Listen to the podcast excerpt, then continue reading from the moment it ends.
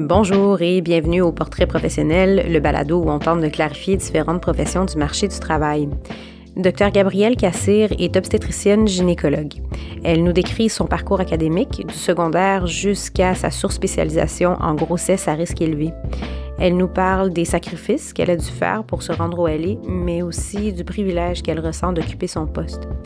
Nous discutons de son quotidien tant en clinique qu'en échographie ou en salle d'accouchement. Puis, Gabrielle nous fait part de ses conseils pour ceux qui pourraient être intéressés par son domaine. Gabrielle Cassir, bonjour. Bonjour. Ça va bien? Très, très bien, toi? Ça va bien, merci. Alors, on se rencontre aujourd'hui pour parler de ton beau métier. Veux-tu nous dire qu'est-ce que tu fais? Je suis euh, obstétricienne gynécologue. Obstétricienne gynécologue. Alors, Noël s'en vient bientôt. Quand tu vas rencontrer des nouvelles personnes à un party de Noël, puis tu vas dire bonjour, je suis Gabrielle, je suis obstétricienne gynécologue. Qu'est-ce que les gens imaginent que tu fais de tes journées? Oh, wow. Euh, je peux dire, je reçois beaucoup de rire. Euh, la majorité du monde pense que je passe ma journée à la salle d'accouchement Mhm. et j'accouche des bébés. Euh, c'est en effet vrai, mais c'est pas la grande majorité de mon travail. OK. Fait que si justement on essayait de faire une journée typique dans la vie de Gabrielle au travail, Hmm. de quoi ça aurait l'air? Ça, ça serait plus une semaine typique parce que chaque journée diffère. Mhm. Euh, je passe environ deux jours par semaine en clinique externe où je vois mes patientes enceintes. Moi, je fais surtout de l'obstétrique. Alors, euh, moins de la gynéco en tant que telle. Alors, je passe deux journées par semaine à voir ces patientes. Je passe environ une journée par semaine à la salle d'accouchement. Euh, vraiment en train d'accoucher des patientes, évaluer des patientes qui viennent à l'urgence. Et euh, une journée par semaine à la clinique à l'hôpital, qui est clinique de diabète, euh, où c'est moi vraiment euh, qui est la gynécologue à cette clinique. Et une journée par semaine en échographie.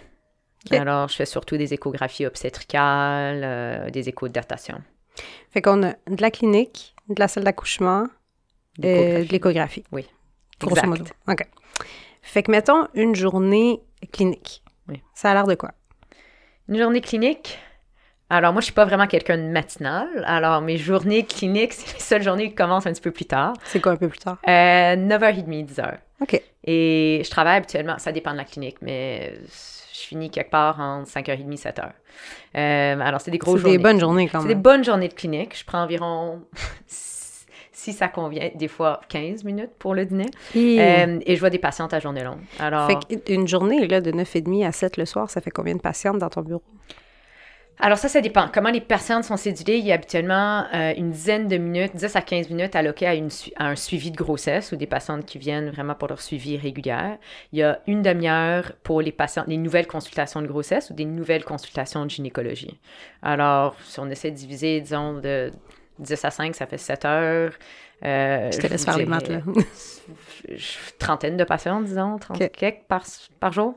Ça, euh, ça m'apparaît étourdissant.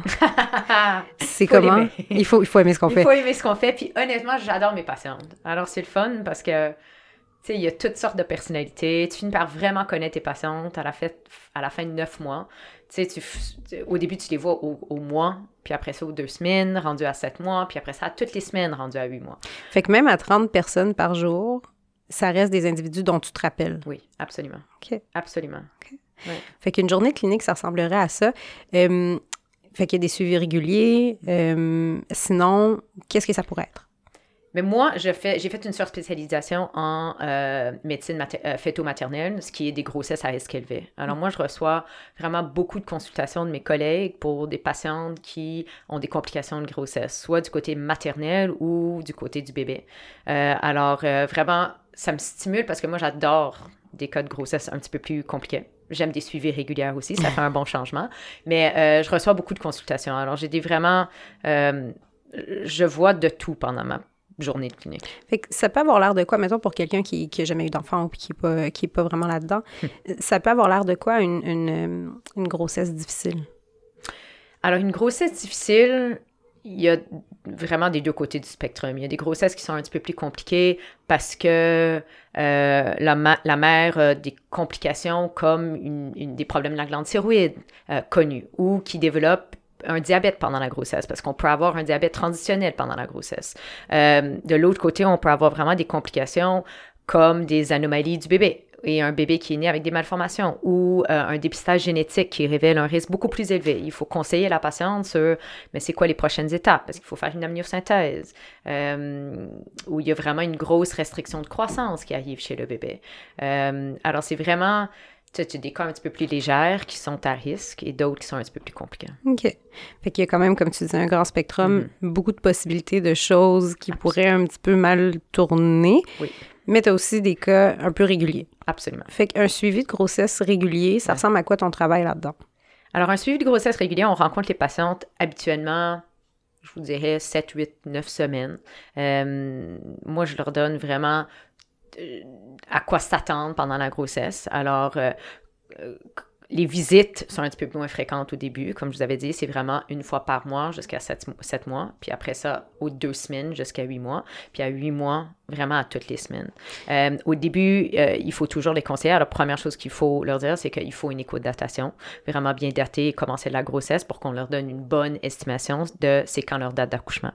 Euh, il faut après ça avoir toute une discussion sur le dépistage génétique qui diffèrent. Il y a des tests gouvernementales qui sont payés par le gouvernement et d'autres qui s'offrent en privé, qui sont des tests qui, oui, coûtent de l'argent, mais qui sont un petit peu plus sensibles et un petit peu plus précis pour le dépistage génétique. Fait que tu as comme un rôle conseil à ce moment-là quant à qu'est-ce qu'il pourrait faire, qu'est-ce qui serait le plus recommandable à ce moment-là. Oui, parce qu'il y a beaucoup de patientes qui arrivent dans mon bureau et qui ont eu ou qui entendent plein d'histoires de leurs amis qui ont accouché et qui disent ben j'ai entendu parler de ce test, est-ce que ça vaut la peine, est-ce que je devrais le faire? Euh, Il y a de plus en plus de patientes que je vois qui sont d'un âge maternel un petit peu plus avancé et qui veulent absolument ces raisons. Et dans le passé, quand moi j'ai fait mes études, euh, si tu avais en haut de 35 ans, c'était d'emblée une amniosynthèse qu'on faisait. Là, il y a plein de tests non invasifs qui sont des simples prises de sang qu'on peut faire un dépistage génétique. Mm-hmm. Alors, c'est vraiment une grosse discussion au début. Euh, les patientes arrivent toujours avec plein de questions. Est-ce que je peux prendre ces médicaments? Euh, est-ce que je peux prendre le Tylenol pendant la grossesse? Euh, après ça, c'est leur conseiller sur, ben, à 20 semaines, c'est une écho d'anatomie où on voit vraiment le bébé de la tête aux pieds, puis on évalue euh, de façon morphologique, s'assurer que tout est normal. il y a un test de diabète qui se fait entre 24 et 28 semaines pour vraiment s'assurer qu'il n'y a pas de diabète de grossesse. Et euh, après ça, on leur parle, mais c'est quand on commence à faire les examens vaginaux, à quoi s'attendre sur quand débutent les mouvements euh, du bébé. Euh, c'est quand on peut, peut s'attendre à avoir des petites contractions qui sont peut-être des fausses contractions de Braxton Hicks, mais les patientes veulent avoir habituellement ces informations. Fait que c'est comme si pas à pas, à travers la grossesse, tu vas être là pour un peu leur dire à quoi s'attendre, qu'est-ce qui s'en vient, ça c'est normal, ça c'est ce que tu peux faire. Fait que tu es comme un, un, coach de grossesse. Un coach, absolument. Un coach, doctor coach. You got this. c'est bon. Euh, OK, fait que ça, c'était pour de la clinique plus régulière ou plus difficile. Euh, si on regardait un peu euh, en salle d'accouchement. Oui, ça, c'est des bonnes journées. Le cliché. Fait que, oui, des bonnes journées. Ça a l'air de quoi, une journée en salle d'accouchement? Ouf. Ça, ça peut aussi être deux côtés du spectrum. Je te garde lundi, puis c'était une exception où on a vraiment eu euh, une journée beaucoup plus tranquille, où j'ai vraiment pu faire de la recherche parce qu'il n'y avait pas beaucoup de patientes qui accouchaient. Mais moi, je travaille vraiment dans un centre où on fait euh, le plus d'accouchements au Québec. Alors, c'est... T'es où? À, à St. Mary's. Mhm. On fait environ ou presque 4000 accouchements par année. Alors, c'est vraiment, tu peux passer des fois une journée à accoucher 10, 12 patients. Mhm. Euh, on est surtout plus occupé, c'est toujours comme ça dans n'importe quel centre hospitalier. L'été, c'est surtout quand les patientes accouchent. Les Alors, l'été. L'été, je sais pas, c'est l'été. les gens sont actifs en hiver. exactement. mais c'est le moment qui est un petit peu plus occupé. Euh, mais une journée, habituellement, je commence. Alors, il y a vraiment des shifts à la salle d'accouchement. Euh, nous, à notre centre, on travaille. Moi, je travaille si j'ai un chiffre de jour de 8 heures à 6 heures. Et euh, mon collègue prend la relève de 6 heures à 8 heures le matin. Euh, alors, on couvre vraiment, quand on est de garde, la salle d'accouchement. On a l'urgence obstétricale où les patientes qui sont enceintes en haut de 20 semaines peuvent se présenter pour éliminer la possibilité qu'ils sont en, qui, sont en travail ou qui ont rompu les membranes ou ils ont n'importe quelle complication de grossesse, ils peuvent se présenter. Et je couvre aussi toutes les urgences qui passent par l'urgence de l'hôpital. Alors, c'est des journées qui sont habituellement très occupées. Euh, mm-hmm ça se peut très bien qu'on a deux, trois accouchements en même temps. Il faut se déplacer vraiment de salle en salle. Euh, on a des césariennes électives qui sont planifiées. C'est vraiment des fois le médecin de garde qui doivent les faire. Alors, en manager vraiment les césariennes électives, les patientes qui sont en travail, qui sont à la salle d'accouchement et euh, ceux qui se présentent aux urgences, euh, et tu as des résidents et des étudiants avec toi, des sages-femmes des fois qui sont des étudiants. Alors, tu as vraiment je peux dire, on n'est jamais vraiment bored sur la salle d'accouchement. OK, c'est rock and roll. rock and roll. OK. Fait que là, tu dis, bon, des césariennes électives, c'est des césariennes que les gens ont choisies eux-mêmes. Oui. C'est ça? OK. Puis ils ont choisi la date, ça va être à ce moment-là. Exactement. Soit qu'ils ont déjà eu des césariennes et ils veulent pas d'accouchement vaginal ou il y a vraiment une raison obstétricale pour faire la mm-hmm. césarienne. OK. Puis sinon, euh, un accouchement, j'allais dire un accouchement normal, puis je sais pas qu'est-ce que ça veut dire un accouchement normal, mais euh, habituellement, euh, un accouchement sans complications, mm-hmm. ton rôle à toi, ça va être quoi? Alors, notre rôle en tant que médecin, c'est premièrement d'évaluer la patiente, euh, s'assurer ou, en plus établir d'où qu'on part. Est-ce que c'est une femme qui, euh, comment, est-ce qu'elle arrive en travail? Est-ce que c'est une patiente qui est cédulée pour une induction et c'est une planification d'accouchement? Et si c'est en fait une induction, il faut décider, mais c'est quelle méthode qu'on va utiliser? Expliquer à la patiente, mais c'est ça qu'il faut faire. Il faut examiner la patiente, il faut évaluer son col, euh, voir si vraiment il faut certaines modes de maturation au niveau du col avant de simplement leur donner des contractions avec un médicament intraveineuse. Euh, on est là à vraiment expliquer étape par étape à la patiente et décider avec la patiente aussi euh, ce qu'elle est prête et ce qu'elle comprend et euh, ce qu'elle anticipe aussi au courant euh, du suivi de, de, l'accouchement. Mm. Euh, on examine les patientes habituellement quand ils sont vraiment en travail actif aux deux heures. Euh, on décide, puis on a un, suivi très multidisciplinaire. C'est l'anesthésiste qui est impliqué, l'infirmière qui a un rôle très important dans l'accouchement d'une patiente, qui est vraiment celle qui est, est beaucoup plus impliquée au point de vue mm-hmm. personnel avec la patiente présente. Absolument. et on est là à suivre jusqu'à temps que la patiente vraiment est à dilatation complète et là, décider, OK, combien de temps qu'on lui laisse euh, euh, et quand est-ce qu'on devrait commencer à pousser? Et une fois que la patiente commence à pousser, Là, on prend un rôle beaucoup plus, euh, vous direz, encore plus actif à côté mm-hmm. de la patiente, à lui coacher, à lui enseigner comment euh, vraiment pousser et évaluer est-ce que la poussée se fait bien, est-ce que la descente se fait bien? Euh, on suit toujours le petit tracé du cœur du bébé et s'assurer que le tracé est très rassurant et on peut poursuivre avec un suivi beaucoup plus expectatif. Et il y a toujours un grossesse qui est non compliqué, un accouchement qui se fait très bien. c'est un moment très spécial dans la vie des parents. Et puis, je pense que c'est ça qui m'a attiré le plus à ma profession. C'est vraiment accoucher une patiente et être présente pour un moment aussi important euh, dans la vie et vraiment participer à un moment de bonheur et, vraiment non comparable. Fait que c'est un rôle qui ressemble pas à beaucoup d'autres rôles. Hein? C'est comme, euh, il y a comme un morceau de cerise sur le Sunday. La femme va faire son travail un moment, nanana, puis éventuellement, bon, quand c'est vraiment le temps, le médecin arrive, puis là, tu es là pour ce moment-là qui est historique dans la vie de ces gens-là. Absolument. C'est comment de...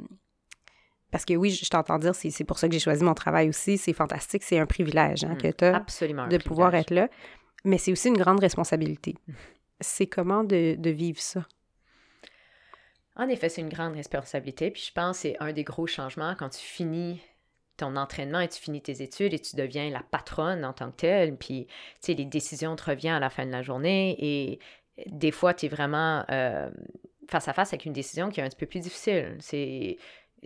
Euh, puis tu as toujours des patientes qui sont un petit peu plus anxieuses que d'autres patientes, qui ont besoin d'un petit peu plus de TLC. Et, euh, oui, c'est une grosse responsabilité, mais je pense que toutes les années de formation qu'on a faites te donne en effet les habiletés à vraiment rise to the challenge. Puis. Euh, T'arrives préparé, là.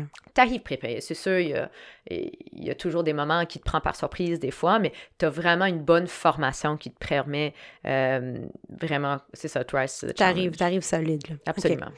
Hum, on arrive, qu'est-ce qui nous manquait? L'échographie. Oui, oui. une journée en écho, ça a l'air de quoi? Euh, moi, j'adore l'échographie. Alors, pour moi, c'est vraiment des journées que j'ai toujours aimé. Euh, l'échographie, c'est très occupé, très, très, très occupé. J'ai fait une journée d'échographie hier. J'étais là de 8 heures du matin. J'ai je suis partie à 7 heures du soir. Alors, euh, tu vois plein de patientes. Puis encore une fois, c'est des échographies qui diffèrent. C'est des échos de datation au très début de la grossesse. Tu as des échos euh, de dépistage génétique qu'on fait et de vraiment datation et s'assurer qu'il n'y a pas d'anomalie précoce chez le bébé. Euh, après ça, tu as vraiment des échos un petit peu plus détaillés, des échographies d'anatomie qui se fait vers la moitié de la grossesse à 20 semaines et des échos de croissance qui se fait plus tard à 32 semaines, qui est environ 7 mois. Euh, j'ai. Euh, tu du suivi régulier, mais tu as aussi malheureusement, des fois, des complications qui arrivent, des complications fétales, des, anomalies que tu finis par dépister, des retards de croissance, euh, des patientes qui se présentent parce qu'on a une découverte fortuite d'un col qui euh, est plus court qu'on envisagerait et c'est beaucoup de counseling qui se fait à ce moment-là.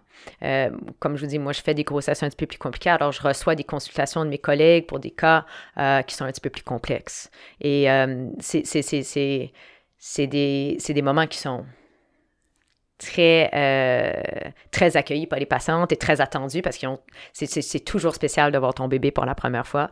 Euh, mais c'est aussi des fois quand tu suis une patiente pour un cas un petit peu plus complexe, c'est toujours très anxiogène euh, pour la patiente qui vient en échographie. Alors, tu passes beaucoup de temps à vraiment rassurer les patientes et leur expliquer, leur montrer, OK, c'est ça que je vois, est-ce que vous le voyez, est-ce que vous voyez, ce que je passe un petit peu plus de temps? Et je leur explique en, en plus de détails qu'est-ce qui s'en vient. Fait qu'il y a comme cette délicatesse, hein, de je suis consciente que c'est pas facile à entendre. Absolument.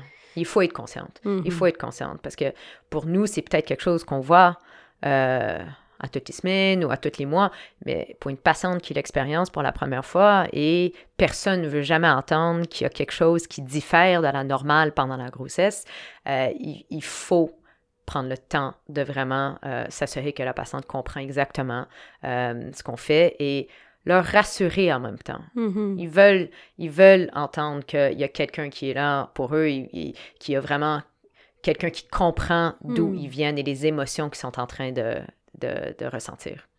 Fait que, sans rentrer dans quelque chose de super politique, là, mais mm. notre système de santé est ce qu'il est. Mm.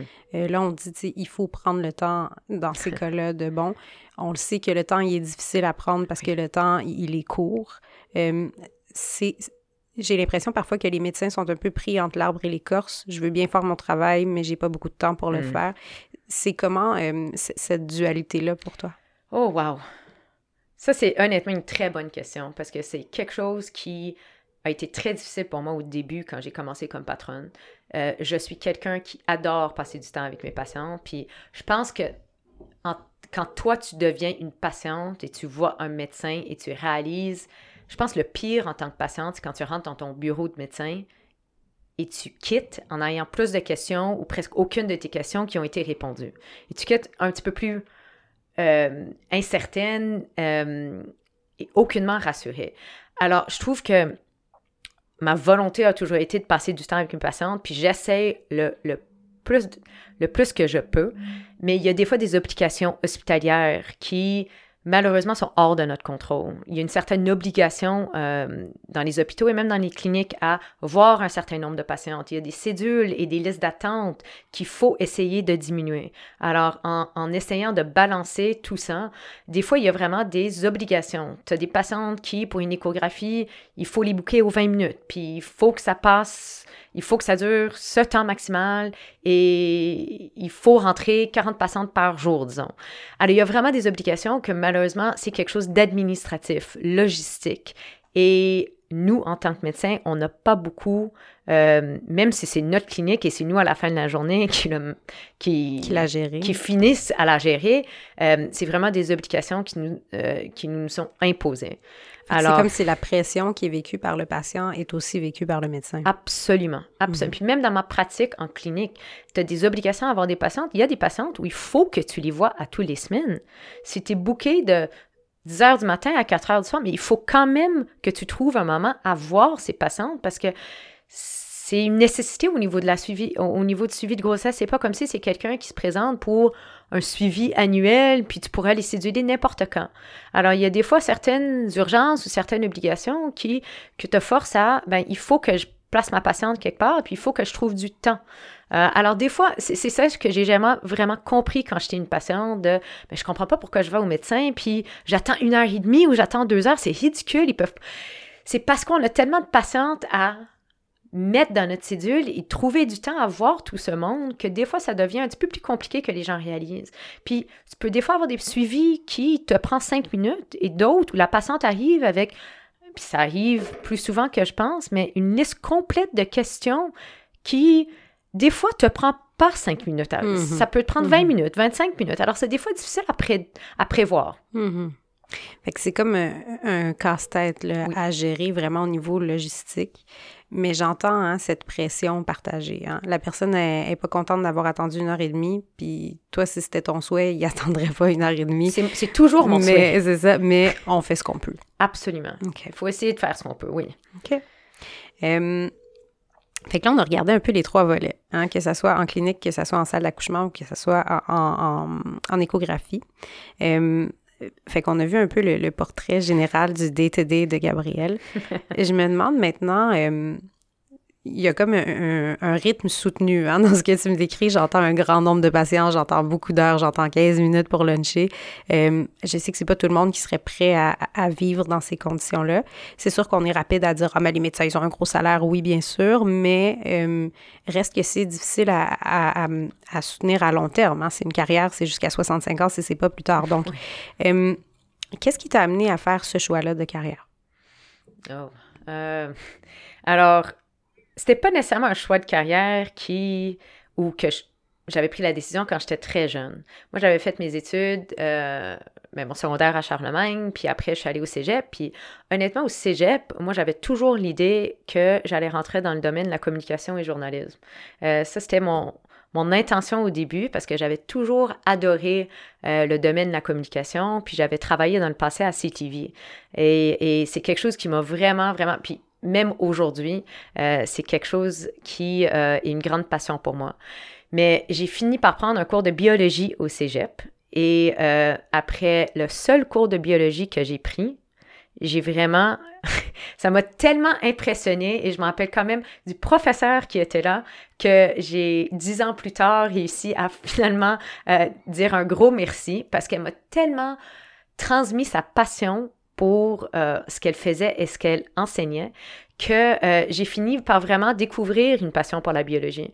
Et euh, j'avais les, les, notes à l'école pour pouvoir rentrer en médecine et je me suis dit, ben, pour moi, ça valait la peine parce que je voulais jamais me dire, oh, j'aurais dû essayer. Alors, je suis rentrée en médecine, puis j'étais senseuse, j'ai pu faire la pré-médecine au lieu d'avoir fait un, undergrad. Alors, je suis rentrée en pré-médecine et euh, à travers mes études, j'ai vraiment découvert euh, une, une grosse passion pour l'obstétrique et la gynécologie. Fait que les études en médecine ne sont pas toujours claires pour tout le monde. oui. Tu as fait pre-med. J'ai fait pre-med. Donc ça, c'est un an. Hein? C'est un an, mais c'est pas toujours le cas. Il y a mm-hmm. certaines euh, personnes qui doivent faire un undergrad, qui ont un undergrad de trois ans. Donc un bac au départ. Un bac, c'est ça. Et, et, qui doivent euh, et qui peuvent rentrer en médecine et réappliquer en médecine par la suite. Mm-hmm. Alors moi, dans ton cas, tu as fait un peu, un peu la ligne droite. Oui. Tu as fait un an de pre-med, puis ensuite tu étais directement en médecine. Oui, exactement. Là, tu as fait le programme général. Oui, c'est quatre ans de médecine. Quatre ans, suite au pre-med. C'est ça. Fait qu'à ce moment-là, tu me dis, j'ai découvert l'obstétrique. Oui. Ça vient quand, ça? Est-ce que depuis le début, on commence à toucher à l'obstétrique non. ou... Non, en fait, tu fais ton pre-med, tu fais vraiment une revue de la euh, science de base, mhm. vraiment moléculaire, pharmaceutique. Et après ton plumet, tu commences à faire vraiment la médecine par système. Tu fais euh, ton cours de euh, l'obstétrique, ton cours de pédiatrie, ton cours de cardiologie. Et c'est vraiment des cours théoriques. Alors, c'est très difficile, puis moi je le dis toujours aux étudiants que je crois, c'est très difficile de découvrir si c'est un métier, une profession ou une spécialité que tu aimes jusqu'à temps que tu rentres vraiment pratico-pratique. Tu peux aimer quelque chose en théorie, mais jusqu'à temps que tu rentres et tu fais vraiment un stage dans le domaine et que tu passes une journée dans la vie d'un obstétricien ou d'un pédiatre ou d'un cardiologue ou euh, d'un neurologue, c'est très difficile d'imaginer. Hmm. Alors, tes deux premières années de médecine sont vraiment des cours théoriques. Fait que dans ton cas à toi, tu as fait ces deux premières années théoriques, tu as touché à l'obstétrique. Oui. Entre autres. En théorie Puis là, tu dis, là, j'ai comme eu une piqûre pour l'obstétrique. Qu'est-ce... Ça et la pédiatrie. Ça et la pédiatrie. les deux. C'est comme connexe. Ben, j'adore, j'adore les enfants. J'adore les enfants. Alors, c'était déjà quelque chose à la base que j'aimais. Donc, et comment, euh, est-ce que tu as eu un stage? Qu'est-ce qui t'a amené à, à, y toucher un peu? Oui. Alors, tu découvres ce que tu aimes un petit peu plus que d'autres. Et après, moi, j'ai commencé en fait par un, stage électif. Alors, euh, j'avais des, des, stages à option que euh, j'ai pris et que j'avais décidé de prendre en obstétrique avant que j'ai commencé mon stage obligatoire en obstétrique gynécologie. Et moi, j'étais très chanceuse. Mon premier stage à option, c'était en fait à Miami. Alors, je l'ai fait à l'Université de Miami.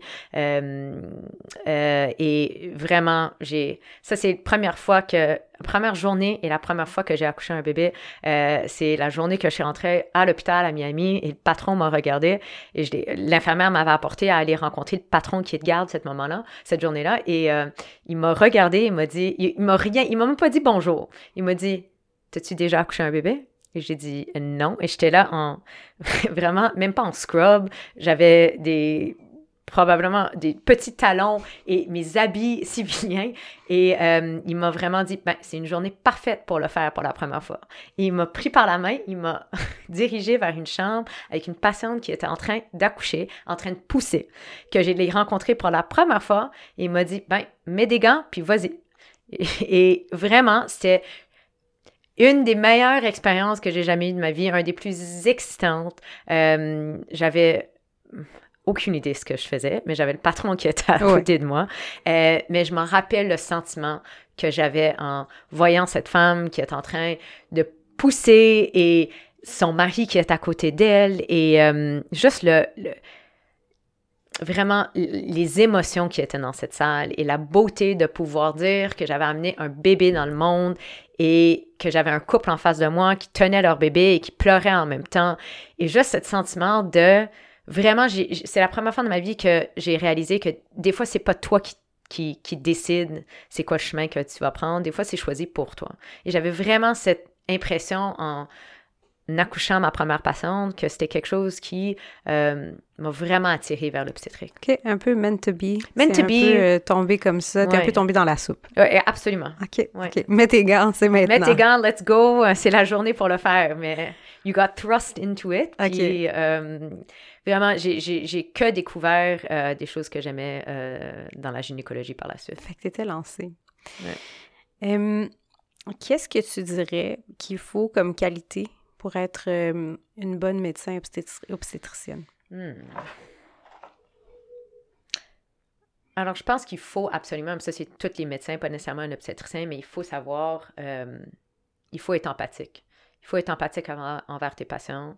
Il faut avoir euh, certain degré de confiance en soi aussi, euh, à pouvoir prendre des décisions tranches à la fin. Exactement. Et pouvoir diriger tes patientes euh, et aussi savoir à impliquer tes patientes dans les décisions en même temps. Euh, je pense que ça prend un petit peu de courage en même temps parce que c'est pas un parcours qui est facile de devenir médecin, puis c'est pas un parcours ou un travail qui est facile. C'est un travail qui est très qui est plus souvent que d'autres stressant. C'est beaucoup de travail, c'est beaucoup, beaucoup d'années d'études et euh, il faut, pour moi, être passionné à la fin de la journée. Il faut aimer ce que tu fais. Fait qu'il faut cette passion-là, mais j'entends aussi, il faut les reins solides. Là. Il faut les reins très solides. Tu, peux pas juste te dire comme, ah oui, ça va être difficile, mais je vais le faire quand même. Euh, ça va être difficile ça va il y a absolument ça va être difficile. Et ça va rester savoir, difficile. Mais il faut, ça reste difficile. Il y a toujours un challenge. Je pense que c'est aussi la beauté de ce qu'on fait aussi. Tu ne sais mhm. jamais ce que la journée va apporter. Tu n'as vraiment aucune idée des fois quand tu rentres. Euh, qui va se présenter en face de moi, c'est quoi la consultation que je vais avoir, quelle patiente va arriver à l'urgence, quelle patiente qui va arriver en travail. Puis c'est aussi, je le dis, je le dis très souvent à mes étudiants, il n'y a jamais ou très rarement un accouchement qui ressemble exactement à un autre. Tu as des patientes qui sont différentes, tu as des cas cliniques qui sont différents. Fait que dans les qualités que tu me nommais, c'est comme si j'entendais vraiment la flexibilité aussi. Tu peux pas dire, ah, c'est comme ça qu'on fait, ben ça mm. pourrait être différent dans cinq minutes. Il faut pouvoir s'ajuster dans différents scénarios. Mm-hmm. il, faut le savoir. Mm-hmm. Puis aussi, il, faut, il faut aussi euh, te garder, euh, garder euh, à jour tes compétences mm-hmm. aussi. C'est, la médecine évolue à tous les jours. À toutes les secondes. vraiment, à toutes les secondes. Puis il faut savoir que oui, tu as des compétences et tu as plein d'années d'études et ça devient très facile de euh, faire ce que tu as toujours fait, mm-hmm. mais il y a toujours quelque chose qui évolue en médecine. Alors, il faut savoir vraiment comment euh, vraiment garder à jour toutes tes, connaissances, tes, compétences. Mm-hmm. Qu'est-ce que tu dirais qui est le plus difficile dans ton travail? Hmm. Présentement ou pendant ma formation? Mettons qu'on fait les deux.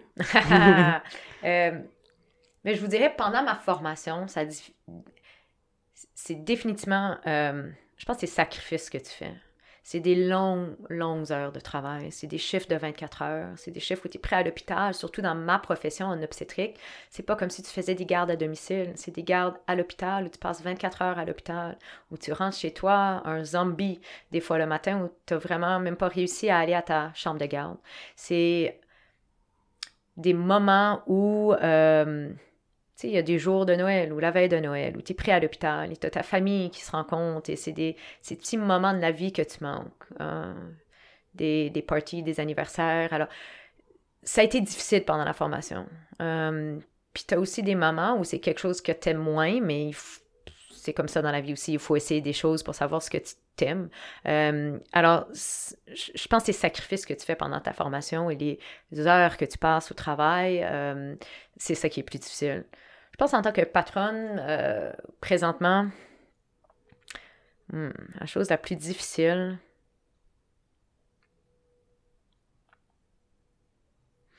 je pense c'est réussir à trouver. J'ai toujours été quelqu'un qui a réussi à trouver une balance entre ta vie personnelle puis ta vie professionnelle. Je trouve que en tant que patronne puis en tant que médecin et obstétricienne, des fois c'est un petit peu difficile à gérer le tout. C'est difficile à se déconnecter complètement. Euh, moi, je suis quelqu'un qui adore voyager, qui adore prendre. Je trouve qu'on travaille très fort, mais le contraire est vrai aussi. Il faut prendre du temps à soi-même, il faut prendre du temps à profiter de la vie et il faut trouver cette balance. Mm-hmm. Et euh, j'ai toujours été quelqu'un qui euh, a réussi à trouver une balance, je pense, entre ma vie professionnelle puis ma vie personnelle. Euh, mais je trouve qu'il y a toujours des obligations. Puis quand tu deviens patronne, tu as certaines tu n'es plus une résidente, tu plus quelqu'un qui te surveille. Es, toi, à la fin de la journée, tu as des patientes qui, il faut que tu t'en occupes, il y a des résultats qu'il faut que tu suives. Toi, tu pars en vacances, mais il y a des grossesses qui continuent d'évoluer, a des complications qui se font. Et ça arrive très souvent où je pars et je reçois un téléphone euh, sur mon cellulaire d'une patiente ou oh, docteur Cassé, il y a cette complication. Alors, c'est très difficile des fois de vraiment réussir à se déconnecter complètement. Mm-hmm. Euh, mais je trouve que c'est important de le faire et de se rappeler que euh, il faut garder un certain, une séparation entre les deux. Puis à l'opposé, Qu'est-ce qui est le plus euh, valorisant, agréable, nourrissant dans ton travail? Probablement la reconnaissance de mes patients. Et juste voir le bonheur que tu leur apportes à la fin de la journée, puis les petits sourires et les, les, les visites après qu'une patiente a accouché en postpartum et les gros Merci, docteur Cassé. Tu sais pas comment euh, vraiment. Euh, anyways, des compliments qu'il donne et juste la passion que tu vois et le bonheur sur ses visages. Il y a une réaction directe. Hein? On ah, voit tout de suite le, résultat du travail, il est là. Tu peux pas cacher ces émotions d'une patiente qui. Vraiment, c'est des gros moments dans une vie et pouvoir y participer, pouvoir même jouer un petit rôle là-dedans euh, est, très valorisant. Mm-hmm. Vraiment. J'ai envie de te poser euh, une dernière question pour clore. Dans... Non, c'est pas, c'est pas la dernière. L'avant-dernière. OK. OK, d'accord. On y va. Euh, comme tu le disais, la, médecine évolue euh, à tous les jours. Dans les 5, 10, 15, 20 prochaines années, comment est-ce que tu penses que ton métier va évoluer? Hmm.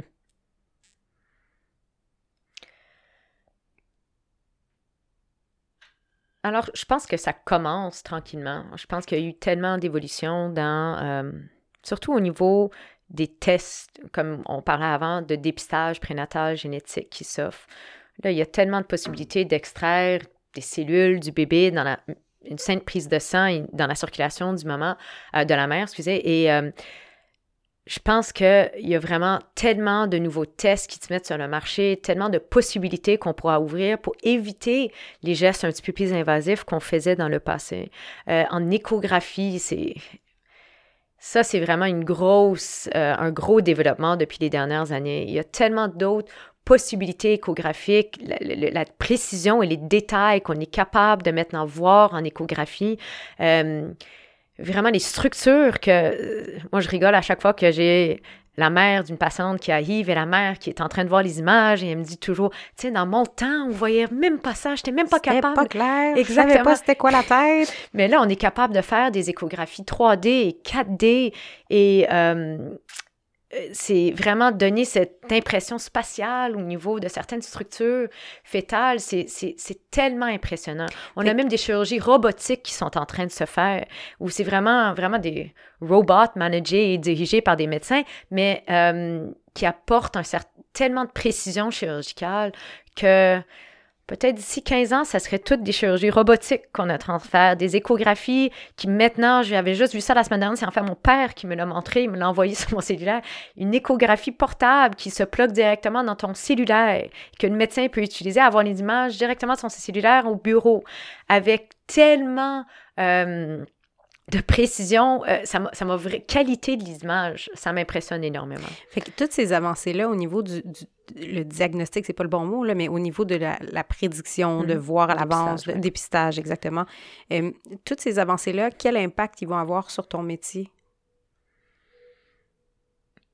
Mais je pense que ça va devenir de plus en plus important dans la façon qu'on conseille nos patientes et euh, dans les options qu'on leur présente. Parce qu'avec de plus en plus de choix, il y a un plus, plus en plus gros casse-tête. Qu'est-ce que je choisis si j'ai encore plus d'options? Puis dans, dans, dans les années présentement, il y a tellement de patientes qui arrivent dans nos bureaux, ils ont, et c'est toujours, on le fait, je le fais, tout le monde le fait. Oh, j'ai fini par mettre dans Google quelque chose et on a tellement de choses qui sont pas nécessairement peut-être les meilleures sources d'informations, mais qui sont là à la disposition des patientes. Et les patientes arrivent avec des idées préconstruites de, ben, c'est ça que j'ai entendu, et à la fin de la journée, ça revient, oui, c'est notre rôle en tant que médecin à pas nécessairement prendre la décision pour la patiente et pas nécessairement à impliquer notre opinion non plus, mais à préciser de façon éclairée et, concise et détaillée euh, toutes les options qui s'offrent. Comme un rôle éducatif un peu. Hein? Oui, oui, exactement. Mm-hmm. Éducatif envers les patientes. Alors, je trouve que ça va devenir de plus en plus important dans la façon vraiment euh, qu'on euh, accueille, dirige et euh, vraiment euh, comment qu'on parle et, qu'on discute avec nos patients. Mm-hmm. alors maintenant, la vraie dernière question. Oh, Quel conseil est-ce que tu donnerais à quelqu'un qui serait intéressé par ton domaine?